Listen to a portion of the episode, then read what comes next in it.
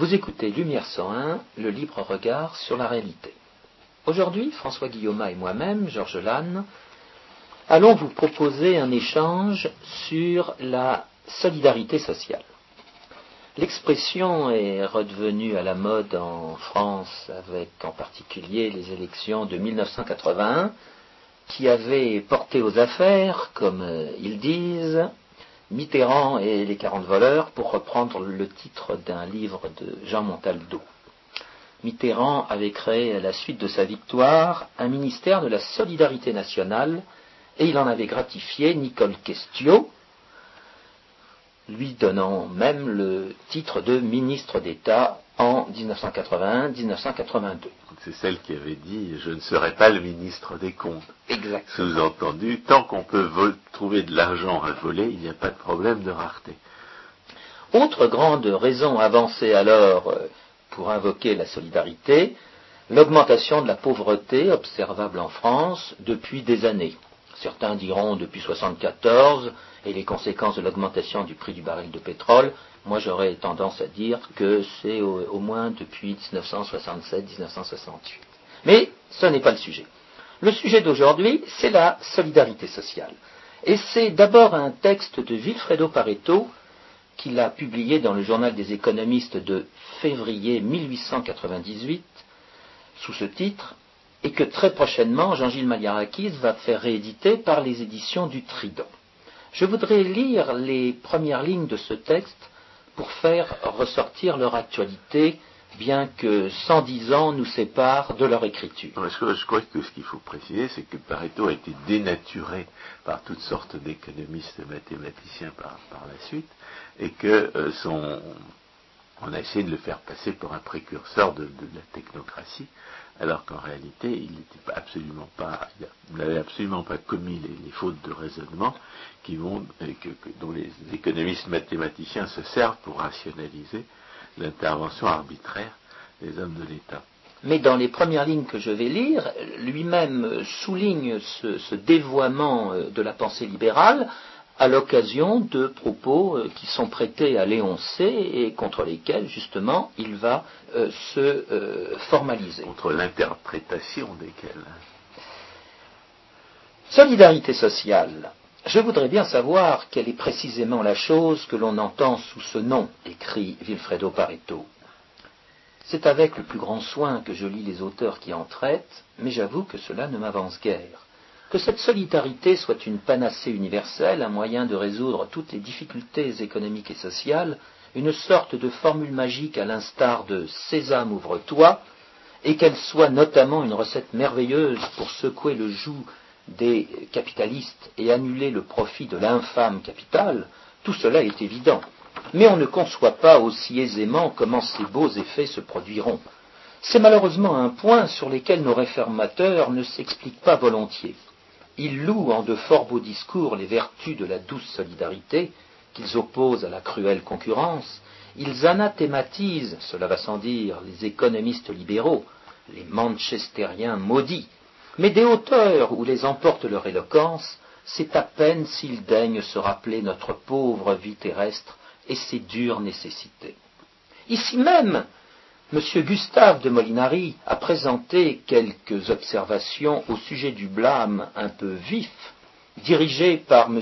Berthelot contre les odieuses doctrines du laisser-faire, laisser-passer. J'espérais que M. Berthelot aurait répondu qu'il aurait apporté dans cette discussion quelques-unes des qualités qui font de lui en chimie un vrai savant et un maître vénéré. Mais cette attente a été déçue, M. Berthelot n'a daigné appuyer d'aucune preuve ces affirmations économiques qui pourtant en auraient eu fort besoin. Elles paraissent bien un peu risquées et c'est en quoi principalement elles diffèrent de ses travaux sur la chimie, lesquels sont au contraire des modèles de clarté, de rigueur scientifique et où les preuves ne font jamais défaut. Mais voici un, un historien, M. Vandal, qui peut-être nous renseignera mieux. Il nous dit que M. Léon C, dans les dernières années de sa vie, s'était rapproché des doctrines éthiques de la solidarité, que certains de ses derniers écrits paraissent témoigner qu'il avait reconnu l'insuffisance des doctrines purement libérales. L'admiration que j'ai pour les œuvres de M. Léoncé m'engagerait fort à accepter cette solidarité-là. Mais bien que je l'ai cherché avec le plus grand soin dans les finances, qui, comme dit l'éditeur, sont les toutes dernières pages écrites par M. Léoncé, je ne l'y ai pas trouvé. Et j'y ai même trouvé le contraire. M. Léoncé y dévoile en d'excellents termes les manœuvres de messieurs les protectionnistes qui, se couvrant du beau voile de la solidarité de la production nationale, dépouillent à qui mieux mieux les malheureux consommateurs. Il nous dit encore, s'il est un phénomène triste et peu fait pour donner confiance dans le développement futur de la richesse de la France, c'est le mépris d'un grand nombre de citoyens pour l'initiative individuelle. C'est l'idée si répandue que les hommes ne sont capables de rien de bon, à moins d'être emmaillotés dans les, langages, dans les langes administratifs, comme s'ils devaient toujours rester des enfants tenus en main par leurs bonnes. Plus loin, M. Léoncé cite, en les approuvant, ces paroles de M. Gauchen la liberté du travail, la liberté de faire le mieux qu'il nous est possible dans l'exercice de nos facultés, ce sont là de grandes choses qui doivent être l'objet constant et principal des études des économistes dans l'avenir. C'est un champ dans lequel M. Léoncé a travaillé en France. Il ne me semble pas que ce soit là les idées d'un homme prêt à se convertir à la théorie de la nationalisation des grandes entreprises ou à la théorie de la solidarité telle du moins que l'expose M. Bourgeois.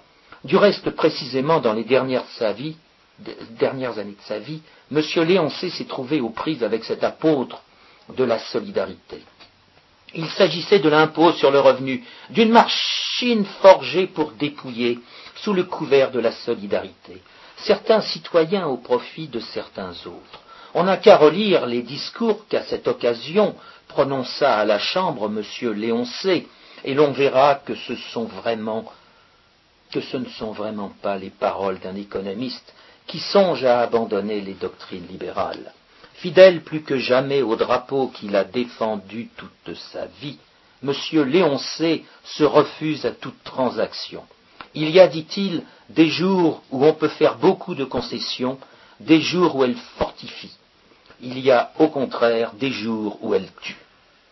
Si le discours de M. Vandal n'éclaircit pas encore bien l'idée que nous devons nous former de la solidarité sociale, il est du moins un point qui demeure fixé, et c'est que l'honneur de notre temps est de la sentir et de la proclamer. Puisque c'est un historien qui le dit, il faut l'en croire, mais en vérité, je ne m'en serais jamais douté. J'arrête là l'ouverture de ce texte que je trouve merveilleux de euh, Vilfredo Pareto. J'attire l'attention de l'auditeur sur le dévoiement de la pensée de M. Léoncé contre quoi se formalise euh, Vilfredo Pareto, et j'aurais tendance à dire aujourd'hui... c'est pas un dévoiement, parce que lui n'est pas, pas convaincu de, d'avoir trahi la vérité. Ce sont ceux qui l'interprètent qui sont convaincus d'avoir trahi la vérité. Mais j'ai tendance à penser rétrospectivement que depuis que Vilfredo euh, Pareto est mort, c'est-à-dire au début de la décennie 1920, eh bien sa pensée a fait l'objet des mêmes euh, dénaturations. Alors François Guillaume, quelle première réaction Encore que j'ai trouvé un texte, j'ai même traduit un texte de Rothbard où il, s'en prenait à Pareto pour sa méthodologie économique, pour, euh, pour parce que c'était quand même un pseudo-expérimentaliste à certains égards. Nous sommes d'accord, mais c'est ça, ça mériterait une, une, une étude en soi, le pseudo-expérimentalisme. Parce que c'est le fondement du socialisme en réalité. Ce sera l'objet d'une prochaine émission. Mais j'aimerais d'abord euh, vos premières réactions sur euh, les lignes que je viens de lire de Wilfredo Pareto. je crois que le, tableau est déjà complètement tracé. Les hommes politiques n'ont à, la, bouche que le mot de solidarité. Et la seule interprétation qu'on peut donner au mot solidarité de la manière dont ils s'en servent, c'est le vol ce qu'ils appellent la solidarité, c'est le vol. Et, et Fredo Pareto le décrit fort bien à propos du protectionnisme. Il dit le, le, les protectionnismes invoquent la solidarité. Pourquoi faire? Pour dépouiller le consommateur. J'ajoute bien entendu, parce que nous ne sommes pas dupes de l'illusion fiscale, que non seulement il dépouille le consommateur, mais il dépouille aussi les, les protectionnistes ne dépouillent pas seulement le consommateur, ils dépouillent aussi les exportateurs, parce qu'en privant les salles étrangers de, notre bon argent, en leur interdisant de nous vendre leurs mauvais produits, eh bien, on, on, les empêche aussi de nous acheter nos excellents produits à nous. Donc, euh, il ne faut, jamais oublier que le protectionnisme n'oppose pas seulement les producteurs aux consommateurs, et encore moins les salles étrangers aux gentils nationaux l'opposition des intérêts engendrés par le protectionnisme est tout à fait aléatoire. Euh, les bénéficiaires et les victimes du protectionnisme ne sont pas euh, les bénéficiaires et les, victimes que voudrait euh, l'autorité étatique. Et ils sont répartis de façon ils sont répartis tout à fait au hasard de part et d'autre de la frontière, laquelle dans, cette affaire est un leurre, un instrument d'illusion fiscale. Par ailleurs, ce qui est évident dans ce texte, c'est la pensée magique se trouve derrière cette, solidarité censée résoudre les problèmes de la société. Quelle est l'affirmation implicite de cette affirmation de la solidarité? Eh bien, c'est celle, celle de Nicole Question, sinistresse de la solidarité sociale en 1981. C'est qu'il n'y a pas de problème de rareté, qu'on pourrait résoudre tous les problèmes de la rareté, à condition de, violer le droit de propriété. C'est le réflexe de, l'enfant qui n'a pas atteint l'âge de raison et qui s'imagine que le droit de propriété est l'obstacle entre son, désir et la tablette de chocolat qui se trouve stratégiquement placée à côté de la, de la, caisse de la supérette. En réalité, quand il a passé l'âge de raison, l'enfant comprend que le droit de propriété, c'est ce qui permet à la tablette de chocolat de se trouver à cet endroit-là, que sans droit de propriété, c'est-à-dire sans possibilité pour les producteurs de conserver les fruits de leurs, de leurs efforts, il n'y aurait pas de tablette de chocolat du tout. Donc la, pensée magique solidariste, elle est, elle est, c'est, de la pensée magique. Elle va complètement à l'encontre de, la réalité. Ce que nous avons démontré au contraire, c'est que toute, euh, toute richesse qui fait l'objet de la redistribution politique est en tendance détruite. Et, on pourrait très bien d'ailleurs s'appuyer sur, euh, les raisonnements à l'équilibre dont euh, Pareto a été un pionnier, pour, le démontrer. on pourrait même imaginer que Pareto, qui a fait une, physiologie de la spoliation, ait pu découvrir la loi de Bitur-Camembert s'il l'avait, euh, s'il y avait s'il y avait pensé, s'il avait pensé à cette combinaison de, raisonnement euh, à l'équilibre et de raisonnement euh, comptable qui, permet de démontrer Bitur-Camembert. N'anticipons pas sur ce que nous allons dire. Je voudrais pour ma part insister sur la notion de, protectionnisme rapprochée de la notion de solidarité sociale, on a tendance à utiliser le mot protectionnisme en matière d'échanges internationaux. Euh, c'est un, biais, un biais euh, théorique. Euh, l'échange, l'échange. Ça, consiste, ça implique de reprendre à son compte le leurre de la frontière, Exactement. qui est une variante du leurre de la loi, au, titre de, l'illusion fiscale. La frontière, en l'espèce, n'est pas le lieu d'opposition des intérêts. Et le, le, monopole protectionniste euh, est, tout à fait aussi protectionniste et tout à fait aussi monopoleur quand il s'exerce à l'intérieur des frontières que quand il s'exerce aux frontières et au prétexte de leur existence. La, prétendue solidarité sociale, c'est une forme de protectionnisme, point, point final, oui, ça, mériterait d'ailleurs une, émission en soi. En quoi le, protectionnisme et, euh, le, mythe de la sécurité sociale procèdent d'une même, euh, même pensée magique qui refuse le changement, qu'on pourrait appeler pseudo-conservatrice, qui vise à, qui s'imagine qu'on pourrait supprimer les conséquences de l'incertitude, tout, cela mériterait une, analyse en soi. Ce, que je voudrais, ce sur quoi je voudrais insister, c'est sur un procédé d'illusion fiscale qui, à quoi m'a fait penser le texte de, Pareto, c'est la, persécution ostensible et corruptrice. J'en ai pas encore parlé de, de, cette persécution ostensible et corruptrice comme moyen d'illusion fiscale. La persécution ostensible et corruptrice, ça consiste à voler une, minorité euh, qu'on va évidemment diffamer et vilipender pour ce faire, pour donner à croire euh, au reste de l'électorat qu'ils profitent de la redistribution politique, que c'est la minorité euh, persécutée qui paye les prétendus services publics et autres prestations sociales. Euh, comme nous l'avons démontré à propos de la loi de Bitur-Camembert, tout ce qui est volé est détruit, et par conséquent, il est absurde d'imaginer qu'on profite de cette redistribution politique, de là, de cette persécution ostensible. Mais cette persécution ostensible est corruptrice, en ce sens qu'elle vous fait accepter, elle, vise à faire accepter à l'électorat le principe de vivre, de recevoir de l'argent volé aux autres. Une fois que vous avez accepté le principe de recevoir de l'argent volé aux autres, vous êtes socialiste.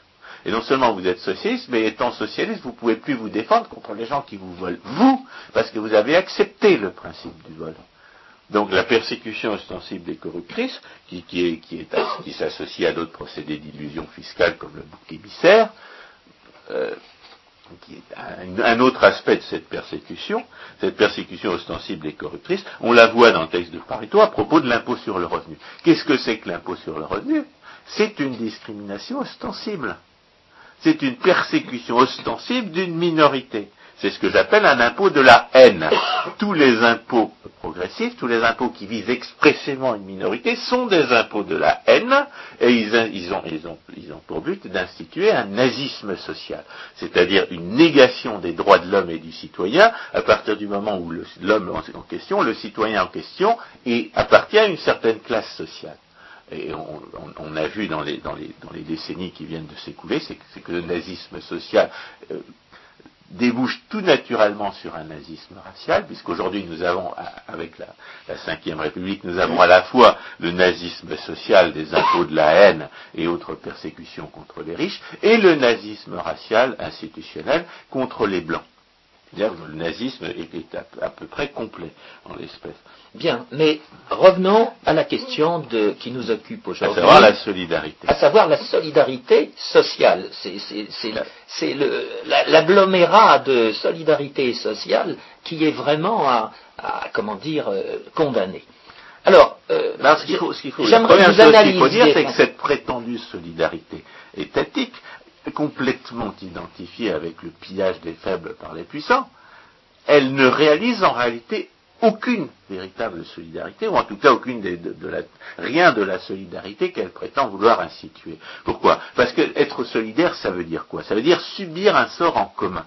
Et on peut subir un sort en commun à deux titres. Ou bien on se trouve le subir en commun sans l'avoir voulu, ou bien on le subit en commun parce qu'on a décidé d'assumer euh, les, conséquences de, certains événements en commun. Il y a la solidarité de fait et il y a la solidarité choisie. Et, si les, hommes de l'État, avec leur prétendue solidarité sociale, instituent une solidarité de fait, ça ne peut pas être une solidarité entre les agresseurs et leurs victimes. Ça ne peut pas être une solidarité entre les voleurs et les volés. La dernière fois, on avait dit le voleur a besoin de son volé, mais il n'a absolument pas besoin de vivre de vol il n'est pas naturellement un prédateur. Il pourrait très bien choisir d'être un producteur. Or, la, seule solidarité de fait qu'institue la, violence euh, prédatrice des hommes de l'État, c'est la solidarité entre les voleurs d'un côté, la solidarité au sein de la caste exploiteuse, et puis la solidarité entre les victimes de ce vol, entre les, entre les, entre les proies de cette prédation alors évidemment, les, voleurs ont intérêt à affaiblir la conscience euh, de classe des victimes. ils, ont, intérêt à, ce que les victimes ne sachent pas qu'elles sont des victimes du vol. C'est la raison d'être de l'illusion fiscale et de la, sophistique euh, étatiste. Et puis ils ont, intérêt évidemment à ce que les victimes n'aient pas conscience d'être solidaires vis-à-vis de, cette, caste exploiteuse. Et, je dirais à ce titre la, dénaturation par Marx de la théorie libérale de la lutte des classes joue un rôle absolument essentiel dans l'affaiblissement de la conscience de classe des exploités face à l'exploitation socialiste. Et ce qui est très critiquable dans cette expression de solidarité sociale, c'est justement qu'elle va, euh, euh, comment dire, cacher, occulter, dissimuler cette euh, distinction entre solidarité de choix et solidarité de fait violente imposée par les hommes de l'État. ce que je dirais surtout, c'est que la solidarité violente imposée par les hommes de l'État, elle devrait déboucher, elle débouche effectivement sur toutes les manœuvres que la caste exploiteuse entreprend pour voler les autres et pour leur faire et pour leur cacher à quel point euh, elle les vole. Et puis d'un autre côté, elle peut déboucher de, de, la, part de la caste exploitée sur des, entreprises politiques destinées à se défendre contre cette prédation. Mais en, l'espèce, la, solidarité, cette solidarité-là, elle n'a rien à voir avec le fait de subir en commun les aléas de l'existence. Il s'agit, d'une guerre civile froide, la pseudo-démocratie socialiste est une guerre civile froide des groupes de pression, mais en l'occurrence, les aléas de l'existence, ils passent complètement à l'as dans cette affaire. Alors que la vraie solidarité, solidarité choisie, va justement permettre de gérer ces aléas de l'existence. Et on peut dire que euh, oui, ce qu'occulte la pseudo-solidarité étatique, c'est justement la véritable solidarité, celle qui est, celle qui est volontairement assumée, et dont, dont la famille est d'ailleurs le premier exemple, dans la mesure où elle est, c'est une solidarité qui est naturelle, et c'est une qui, se, qui, se, qui s'appuie non seulement sur un choix volontaire, mais sur des instincts, sur des instincts naturels, et, qui, a en plus l'avantage d'être, perçu comme une véritable solidarité. Il y, a une, éthique de la solidarité familiale, comme il y a une éthique de la solidarité, comme, il y a un, sentiment maternel ou un sentiment paternel qui, a des fondements physiologiques. mais la solidarité familiale n'est que, l'exemple de solidarité euh, choisie, de solidarité volontaire, dont euh, la, dans les sociétés d'assistance mutuelle euh, dont parlait Frédéric Bastia, euh, sont un, excellent exemple, mais aussi toute forme d'organisation euh, volontaire au service de, laquelle on peut choisir, de s'associer. Lorsque vous faites partie d'une entreprise, vous subissez en commun les aléas en ce qui concerne les approvisionnements et les débouchés. Et le, problème, c'est que plus la, euh, plus cette solidarité devient complexe, mieux elle s'organise. C'est-à-dire plus elle est efficace, et moins ceux qui sont de, ce fait solidaires sont forcément euh, conscients de cette solidarité. On va, déboucher sur, des, sur des, cas de solidarité où les gens n'ont aucune raison euh, euh, d'être conscients du fait qu'ils sont solidaires, alors qu'en réalité ils le sont effectivement. C'est une espèce de, c'est la, partie, je dirais, euh, marchande de, cette de, l'ignorance économique telle que nous l'avons décrite comme une, illusion fiscale à propos de l'intervention de l'État. Là, nous n'avons pas une illusion fiscale, nous avons un aveuglement pratique qui n'est pas d'origine étatique, mais qui conduit des gens qui sont de fait solidaire à méconnaître la solidarité qui naît de la, situation euh, sur le marché parce qu'ils ne sont pas économistes. L'économiste sait qu'il est solidaire, un économiste ne sait pas qu'il est, qu'il, euh, est solidaire. C'est une forme d'illusion comparable à celle de l'illusion fiscale, mais ça n'est pas de l'illusion fiscale. Euh, ça n'a pas d'importance aussi longtemps que les hommes de l'État n'en tirent pas prétexte pour, voler les autres, c'est-à-dire pour instituer une prétendue solidarité, là où la solidarité existait, mais où on n'en avait pas conscience.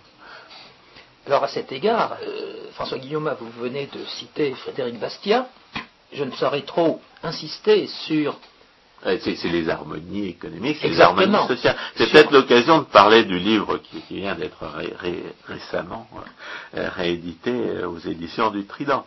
Oui, alors on, peut en dire un mot, à savoir l'ouvrage constitué par les écrits posthumes de Frédéric Bastiat, qui jusqu'à présent avait été juxtaposé à l'édition des harmonies économiques qu'il avait euh, fait éditer quelques dix mois avant euh, de disparaître.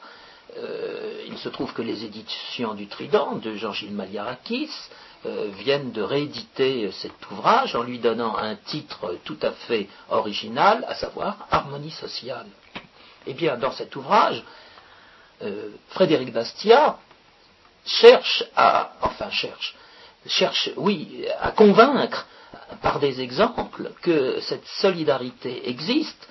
Cette solidarité procède de l'harmonie qui, peut exister, qui peut exister entre euh, les uns et les autres, et cette harmonie existe dès l'instant qu'elle n'est pas forcée, dès l'instant qu'elle n'est pas euh, court-circuitée, perturbée par ce qu'il appelle les dissonances, à l'initiative desquelles se trouvent toujours les hommes de l'État. Et dans cet ouvrage, euh, il y a un chapitre qui s'intitule Des salaires, que beaucoup de libéraux euh, connaissent désormais compte tenu de la publicité qu'on lui a fait depuis quelques années. dans, ce, dans ce texte, non seulement euh, Bastia euh, propose une théorie euh, économique de l'association, mais encore il fait apparaître que si en matière d'association de secours aux mutuelles, la puissance publique venait à réglementer l'organisation, eh bien, il fallait s'attendre au pire, au pire dégâts ce serait la disparition de la solidarité, ce serait ce qu'il appelle le déplacement de la responsabilité, et ce serait à terme la, destruction, la, destruction et la prise en main de l'ensemble par euh, la puissance publique, ce qui est euh, un avant-goût de, ce, que l'on peut faire valeur, oui, en matière de sécurité sociale. Mais cela étant, euh, je voudrais que François Guillaume revienne euh, sur cette question de la solidarité inconsciente qui est très importante. Cette solidarité inconsciente qui, de fait, existe grâce au marché. Loin, comme la pathos solidariste veut le faire croire, loin que le marché exclut les individus, le marché les inclut, le marché leur permet d'être solidaires sans qu'il le sache. Oui, je crois que le plus important, la, plus importante leçon qu'il faut tirer d'abord de, Frédéric Bastiat, c'est que les, intérêts sont harmoniques. C'est-à-dire qu'il n'y a pas, pour reprendre l'expression de Heinemann, il n'y a pas de conflit d'intérêts entre des gens qui ne réclament pas ce à quoi ils n'ont pas droit et qui ne considèrent pas l'être humain comme un animal sacrificiel. Alors cette, deuxième précision est importante parce qu'elle elle vise à réfuter la, thèse suivant laquelle le bien de l'autre serait la norme suprême, tandis que mon bien à moi serait, euh, condamnable. Il est bien évident que si le bien de l'autre est un bien, on, ne peut, on peut avoir une norme universalisable que si mon bien à moi est aussi un bien. Donc ce que Ayn Rand appelait l'altruisme, c'est-à-dire justement cette idée absurde, comme quoi le bien de l'autre serait, euh, une bonne chose, tandis que mon bien à moi serait condamnable, elle, est, automatiquement réfutée par le fait euh, qu'elle conduit à une incohérence immédiate. Cette, euh, réfutation de l'altruisme est, importante parce qu'elle permet d'attirer l'attention sur un mensonge, sur un sophisme habituel des partisans de la redistribution politique, et qui consiste à, vitupérer le sale égoïste qui refuse de se laisser voler. Bien entendu, quand on attire l'attention sur le sale égoïsme du sale égoïste, le but est de détourner l'attention de la véritable question qui est de savoir qui est dans son droit et qui n'y est pas. Parce que l'agresseur aussi est un sale égoïste. Et les receleurs de cette agression sont aussi des sales égoïstes c'est complètement faux de penser, comme le disent comme semblent le dire tous les partisans de la, redistribution politique, que ce n'est pas voler que voler pour les autres. D'abord, ces, voleurs volent d'abord pour eux-mêmes, et ensuite, euh, de toute façon, quand vous acceptez de l'argent volé, vous êtes aussi un sale égoïste vous êtes un sale égoïste, et la différence entre votre, vous, sale égoïste qui volait les autres, et le sale égoïste qui refusait de se laisser voler, c'est que vous, vous êtes un criminel, tandis que lui, il est une victime innocente d'une agression criminelle. Donc euh, le thème du sale égoïste qui refuse de se laisser voler est à destination exclusive des imbéciles. Mais euh, François, je, vous interromps. Dans le texte euh, intitulé Solidarité sociale, dont je viens de lire les premières lignes, justement, Pareto euh, s'apesantit à un moment sur une autre façon euh, de, euh, comment dire, contraindre l'individu en lui faisant croire qu'il a une dette envers la société. Et le fameux Léon Bourgeois dont, dont, Pareto évoque le nom est l'un des, souteneurs de cette idée. Je, vais lire trois lignes encore relatives à ce point. que Pareto écrit-il. Mais dira-t-on, vous exagérez. Jamais M. Bourgeois n'a demandé qu'on retint les artisans attachés à leur, métier. Ce sont les riches seuls qu'il a envie. Il veut, comme le dit fort bien M. Yves Guyot, faire acquitter la dette que l'homme riche ou aisé a contractée du fait même de sa naissance à l'égard de la société. La propriété, qu'est-ce? C'est une part qui est dérobée par un individu ou une famille à la société. Ces débiteurs sont des spoliateurs. Il faut qu'ils restituent. Oui, ça c'est une version euh, à peine déguisée de, la, falsification marxiste. Exactement. En l'espèce. Mais il y a une autre. Euh, alors la falsification marxiste, elle, vaut la peine d'être traitée euh, à part en tant que telle, tant elle est, elle est à la fois manifestement absurde et, dominante encore aujourd'hui, euh, parce que parce que c'est vraiment trop tentant pour les démagogues de faire du nazisme social, c'est-à-dire de nier les droits des riches. Mais là, il y a une version édulcorée de cette, de cette notion absurde de dette envers la société dans, la, dans ce qu'on appelle la doctrine sociale de l'Église. La doctrine sociale de l'Église, vous avez des gens qui parlent d'une hypothèque sociale, qui pèserait sur la propriété. L'inconvénient de cette notion d'hypothèque sociale, c'est qu'elle est indéfinie et indéfinissable. Une hypothèque, c'est un contrat. Une hypothèque, c'est un contrat volontairement passé qui porte sur des objets définis, à des conditions définies et, en contrepartie d'un avantage. Or, dans, cette notion d'hypothèque sociale, tout ce qui est, euh, tout ce qui est, euh, tout ce qui appartient au droit est, entièrement oblitéré. Il, ne, subsiste qu'une remise en, une vague remise en cause et une remise en cause indéfinie du droit de, propriété. Et moi, j'affirme que de la part de gens qui, qui, se, prétendent ces successeurs d'Aristote et de saint Thomas, c'est déshonorant d'employer des expressions aussi totalement dépourvus de sens et qui mettent en réalité radicalement en cause le principe de la propriété. Non seulement c'est, indéfinissable, mais c'est contradictoire. Et c'est intellectuellement déshonorant de parler d'hypothèque sociale. De toute façon, il faut quand même rappeler que dans aucun texte de la, le, pillage des faibles par les puissants sous prétexte d'aider les pauvres n'a absolument aucun fondement scripturaire. Dans l'Évangile, vous ne trouvez nulle part le, Christ qui dit aux, puissants de voler les faibles pour aider les pauvres. Or, c'est cela la prétendue solidarité sociale. C'est le pillage des faibles par les puissants sous prétexte d'aider les pauvres. Or, ça n'a absolument aucun fondement scripturaire. La charité consiste à, faire du bien de l'autre son bien propre, ça ne consiste pas à voler les faibles au profit supposé des pauvres. Euh, et le profit est complètement illusoire, étant donné la loi de Bitur Camembert. la, grande, la grande opposition qui peut exister aujourd'hui entre les tenants d'une prétendue doctrine sociale de l'Église et des économistes compétents, c'est euh, cependant le fait que qu'à bien des égards, les tenants d'une doctrine sociale de l'Église sont des partisans de la morale des intentions contre, la, compréhension de, la causalité sociale arrière.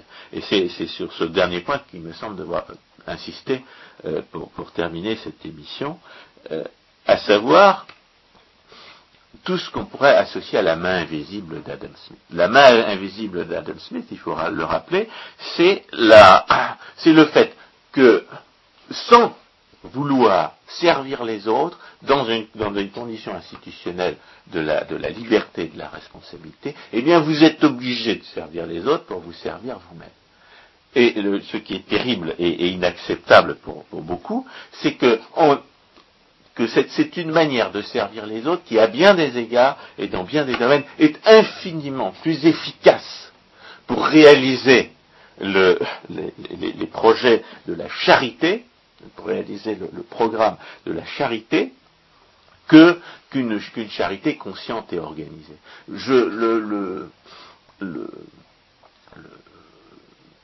Le fondateur d'une entreprise d'informatique qui me permet d'acheter des, qui permet à tout le monde d'acheter des ordinateurs pour, pour une fraction de leur euh, de leur salaire mensuel ne, ne le fait pas euh, uniquement pour rendre service à la société. Il le fait d'abord pour euh, se réaliser soi-même. Il le fait pour réussir quelque chose, il le fait pour gagner de l'argent. Il le fait pour se servir, et en se servant, il sert les autres. Et il sert les autres de façon probablement beaucoup plus efficace que n'importe qui euh, aurait voulu lancer aurait voulu servir les autres dans les mêmes proportions en, créant des, organismes de bienfaisance et de charité. Et c'est euh,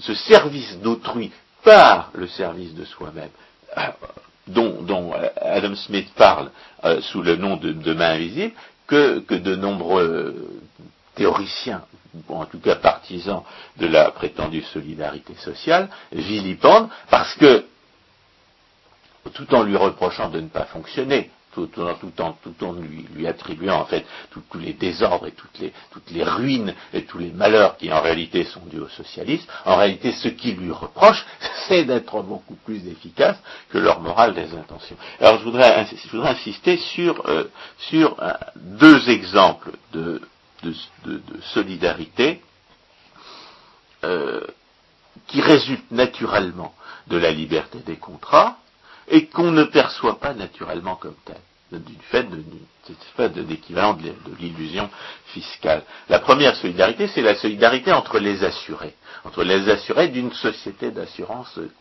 commerciale. L'assureur, dans une société d'assurance commerciale, l'assureur en réalité organise une redistribution entre, ceux de ces assurés qui ont subi un sinistre et ceux qui n'en ont pas subi les, assurés qui n'ont pas subi de sinistre vont subir une légère perte, parce qu'ils auront dépensé leur prime d'assurance pour rien. Et les assurés qui ont subi un sinistre vont, voir leur sinistre compensé par le fait que l'assureur prend la prime des autres assurés et leur donne euh, le, fruit de cette récolte pour compenser leur perte. Donc les assurés sont bel et bien solidaires entre eux du fait des contrats qu'ils ont passés avec l'assureur, mais ils n'en ont aucune conscience. Ils n'ont, de rapport qu'avec l'assureur, ils ont passé un contrat commercial.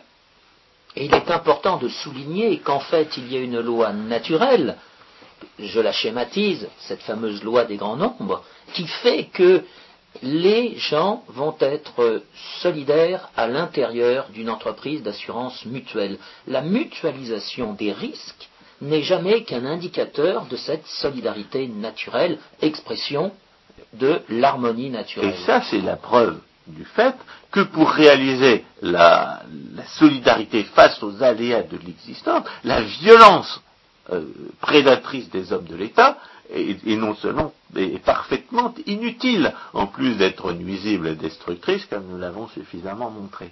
Elle est parfaitement inutile. Pour être solidaire face aux aléas de l'existence, on n'a absolument pas besoin du vol, c'est-à-dire de la solidarité telle que qu'en parlent exclusivement les hommes de l'État. Et à cet égard, toutes les critiques qui ont été adressées à l'assurance, en particulier au XXe siècle, par des juristes comme Gaston Gèze, qui met euh, qui, cloue au pilori euh, les entreprises d'assurance sous prétexte qu'elles feraient des profits sur le malheur des, des, comme les médecins par exemple. Exactement. Comme les médecins ce sont des gens qui n'ont rien compris à ces questions euh, d'harmonie à ces questions de solidarité ah, naturelle. c'était des analphabètes économiques. Exactement. Mais ce qui est malheureux c'est qu'aujourd'hui encore un petit mot sur ce point. Mhm. ce qui est malheureux aujourd'hui c'est que les assureurs eux-mêmes ont tendance à douter de l'activité qu'il mène. Au lieu de réagir violemment contre les, idées toutes faites euh, sur euh, l'assurance, ils acceptent des propos nuls et non avenus. Il faut savoir que ce qui importe à l'assureur, ce n'est pas M. Durand ou M. Dupont, ce qui lui, importe, c'est d'avoir une classe de risque semblable euh, les uns aux autres, mais indépendants les uns des autres. Ce n'est pas M. Dupont ou M. Durand qui lui importe, c'est le risque de l'un, le risque de l'autre, et c'est surtout la classe de risque qu'il va euh, constituer. le problème, c'est qu'il faut euh, connaître le métier d'assureur, les, les principes de l'assurance, pour n'être pas dupe du discours absurde comme quoi il faudrait, euh, il faudrait, voler pour, réaliser la solidarité. De, ce point de vue-là, on pourrait d'ailleurs inciter un autre euh, procédé d'illusion fiscale que je n'ai pas encore nommé jusqu'à présent, mais que je nomme maintenant, qui est l'amalgame.